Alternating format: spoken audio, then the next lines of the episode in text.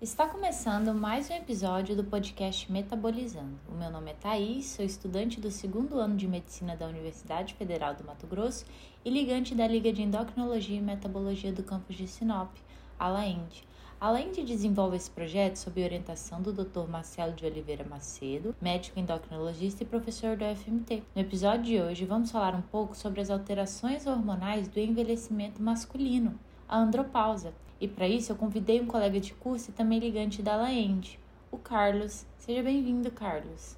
Oi, Thaís. É um prazer estar aqui com você hoje. É meu primeiro compromisso oficial como presidente da Laende, né? Nessa nova gestão, para falar um pouquinho sobre esse tema que não é muito levado a sério, né? Andropausa. Não. É, eu acredito que existe pouco conhecimento até do, do que seja andropausa, né, em si. E, Carlos, o que é andropausa e a partir de qual idade ela acontece? Uhum. Então, é, a andropausa ela é basicamente o equivalente para o homem do que é a menopausa para as mulheres, né? É essa diminuição da produção dos hormônios sexuais a partir de uma certa idade, né, com envelhecimento. No caso dos homens, tem uma deficiência na produção de testosterona pelos testículos, né? Mas é, é importante dizer que mesmo com os nomes sendo parecidos, né, menopausa e, e andropausa, existe uma diferença de grau e de impacto entre a síndrome do homem e a da mulher, né? Inclusive, esse termo andropausa, que a gente colocou aqui no podcast para chamar a atenção, né, ele não está sendo mais tão utilizado com tanta frequência. Hoje, a síndrome é conhecida como hipogonadismo masculino tardio, ou LOH. Né? É, você perguntou da idade que ela pode acontecer. É, como eu falei né, um pouco na introdução, não é, um, não é um tema que a medicina não leva tanto a sério hoje, talvez por preconceitos, enfim. Então, ainda é necessário muito estudo nessa área e não é muito claro uma idade certa em que ela se conhece não é possível especificar com certeza a faixa etária em que há essa diminuição do, dos níveis de testosterona do homem, né? Porque tem uma variação muito grande também no organismo dos homens, né? E o diagnóstico no consultório é muito difícil, né? Então, muitos pesquisadores começam, é, começaram a utilizar como base a idade de 40 anos, como início da queda dos hormônios, né? Mas os dados mostram que a maior incidência mesmo é nos homens de 80 anos. Até nos homens com mais de 80 anos, metade, de, é, metade deles tem a testosterona muito baixa.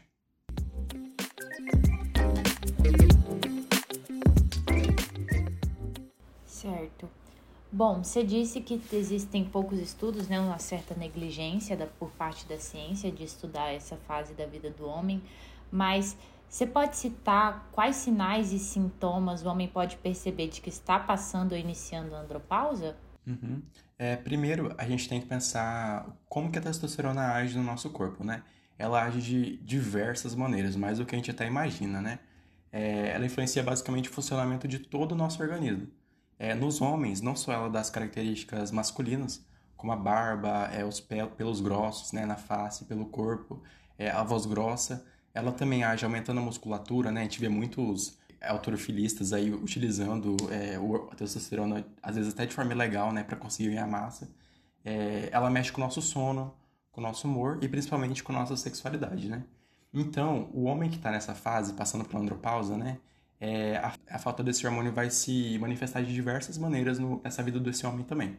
Né? Ela pode é, causar alterações cognitivas, é, dificuldade de manter atenção, perda de memória, é, até depressão, é, um cansaço sem justificativa, fraqueza. O homem vai apresentar menos força óssea, né? ele vai ter dificuldade de levantar objetos que antes para ele era fácil né? Esses homens eles podem apresentar aumento de peso, né? O ganho de gordura corporal. Uh, então esses homens eles também são mais propensos a desenvolver síndrome metabólica, né? É, e logicamente, como todos sabem, a testosterona tem um papel hormonal sexual muito forte. Então esses homens eles apresentam problemas da vida sexual, como a diminuição da libido, é, disfunção erétil, né? Então tudo isso pode mexer com a autoestima dele e pode levar a mais problemas psicológicos ainda. Com certeza. A testosterona é, é conhecida socialmente como hormônio da masculinidade, né? Até pessoas que não têm muito conhecimento dessa área de endocrinologia conhecem testosterona porque ela realmente é esse símbolo. E assim, como você disse, são diversos sinais e sintomas que atacam diretamente essa visão social da masculinidade no homem. Então, quais são as alterações psicológicas que podem ocorrer por quem está passando pela andropausa? Uhum. É, agora a gente vai dar uma de ciências humanas, né? dar uma viajada na sociologia, mas para entender isso, a gente tem que sair um pouco da medicina, né, da ciência, e entrar na, tentar entender um pouco da, da psique humana e da, das nossas relações da sociedade, né? É, a gente vive em uma sociedade que o homem e a mulher têm papéis pré-definidos, né? Expectativas que são colocadas na gente desde que a gente nasce, independente de quem que a gente é e de onde que a gente vem, né? E entre esses papéis que o mundo dá pra gente, é, existe aquela imagem que o homem precisa ser duro, forte, inabalável e proteger, às vezes um pensamento machista para proteger a mulher e os filhos, né? Então, é, o homem seria essa criatura altamente sexual, que tem um alto libido o tempo todo, né? Porém, o homem que está passando pela andropausa, ele perde tudo isso, né? E, ou esses, essas características fortes que dão essa característica viril para ele desaparecem, ou diminuem, pelo menos, né? Mas com, a, é, com o passar dos anos, a sociedade não acompanhou esse raciocínio, né? Que a gente vive mais e, consequentemente, fica mais fraco também, né? Então, é, o idoso, que ele perde essas características, né? Que de, ele deixa de ser esse homem forte e viril, ele passa por uma situação que ele nunca tinha passado até aqui, né? Ele se torna um ser mais frágil, mais transparente, que perde força e muitas vezes necessita de ajudas de outras pessoas que, que supostamente deveriam ser é, protegidas dele e não protetoras, né? E isso afeta a autoestima do homem muito mais do que ele imagina. Como eu já falei antes, o homem com é, andropausa ele passa por desafios psicológicos imensos. Não é difícil para a gente encontrar por aí idosos que estão depressivos, ansiosos, que vêm com aquele discurso de ah, eu não tenho mais função na Terra, né, entre aspas, com esses pensamentos é, autodepreciativos, né? Assim como também ao outro lado, né, é, existem muitos homens mais velhos que buscam diversas formas de se auto, autoafirmar para a sociedade, né? Se desafiando fisicamente, o que pode levar a outras complicações, né? É, adquirindo personalidades mais rabugentas, ríspidas, tentando se impor para a família, né? Então, é, é muito importante para a gente ter noção de que a autoestima do homem também tem que ser levada em consideração. Logicamente que existem outras áreas da psiquiatria muito importantes também, mas essa é uma área que não é muito levada a sério, né? Quando eu fiz essa pesquisa para o podcast hoje, é, foi muito difícil encontrar assuntos relacionados a essa, entre aspas, menopausa do homem. Porque, mesmo sendo um problema muito evidente para a gente, eu acredito que há uma resistência a se criar essa imagem de vulnerabilização né, da imagem do homem. O que eu considero que é um atraso enorme e prejudicial para nossa saúde. A gente tem que mudar isso daí. Engraçado é que assim, a gente tem toda a questão da masculinidade tóxica e como ela afeta o próprio homem e a saúde do próprio homem, né? Como assim, ele gosta de se impor socialmente, ele é criado, vocês são criados para se imporem socialmente, mas na hora de cuidar de vocês, até para exercer isso, vocês não cuidam, entende? Por é, um, é todo um sistema, né? Óbvio que não é um fator isolado, não é só uma questão de eu não quero, mas é que nem você explicou, existe muito essa visão pessoal de querer sempre se autoafirmar, mas tá buscando às vezes o tratamento ou o jeito da forma errada, né? E existe tratamento para andopausa? Como é feito? Existe um tempo de duração? Então, é existir existe, né? Mas hoje você precisa de muitos estudos ainda. Eu posso falar o que tem o que tem de novo, né, na, na medicina atual. Né? O tratamento que se usa, na maioria dos casos, é a terapia de reposição dessa testosterona, né?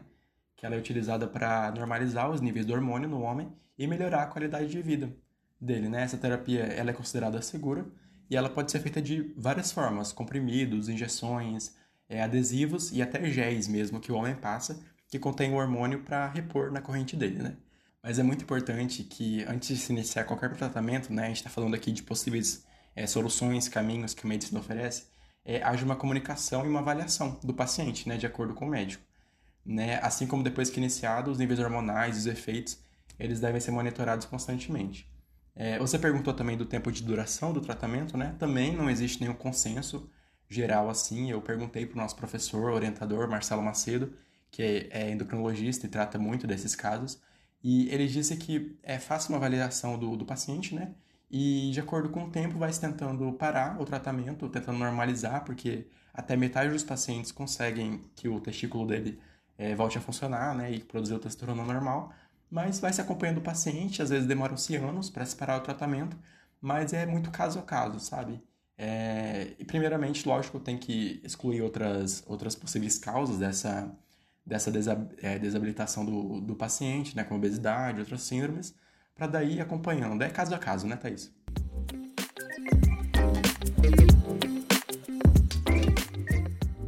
Imagino que assim, o, a questão de todo mundo que vá tomar hormônio, que sabe que hormônios fazem, é, alteram muito né, o, o nosso corpo, o nosso comportamento até a nossa forma de pensar, que são quais são os benefícios, quais são os riscos, quais são as contraindicações, vale a pena fazer esse tratamento e qual profissional de saúde eu devo procurar? Uhum. É, entre os benefícios dessa terapia, né, tá o aumento da, da libido, a melhora da função erétil, o aumento da massa magra e a diminuição da massa gorda, né? Isso é muito bom, é a redução dos triglicerídeos, da glicemia, do LDL colesterol, que é o colesterol ruim, né, entre aspas, que a cultura popular chama, né? Já entre os riscos do, da terapia é tá a eritrocitose, o aumento da PSA e o aumento do volume da próstata também. Porque a testosterona é um hormônio que consegue agir na, na glândula, né, na próstata. Então, pacientes que têm histórico de próstata, é, nódulo, endurecimento da próstata, hiperplasia prostática ou níveis de PSA acima do normal não devem começar o tratamento com a reposição da testosterona, né?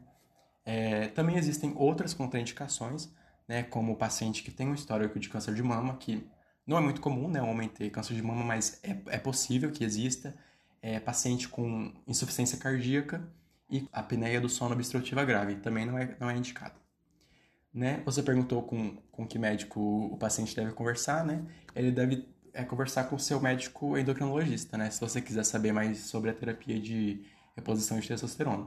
Ele vai te informar os maiores riscos e benefícios da terapia que ele usa, né? É, vai ser necessária uma consulta médica, um exame físico completo e uma avaliação dos seus níveis de testosterona, é, pelo menos duas vezes, antes de começar a se discutir se a terapia é uma opção ou não para você.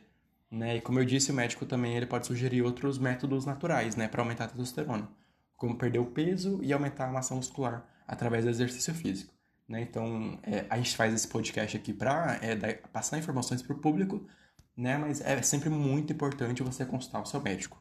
Exatamente. Sem contar também que só o seu médico vai saber explicar também os medicamentos que são utilizados, né?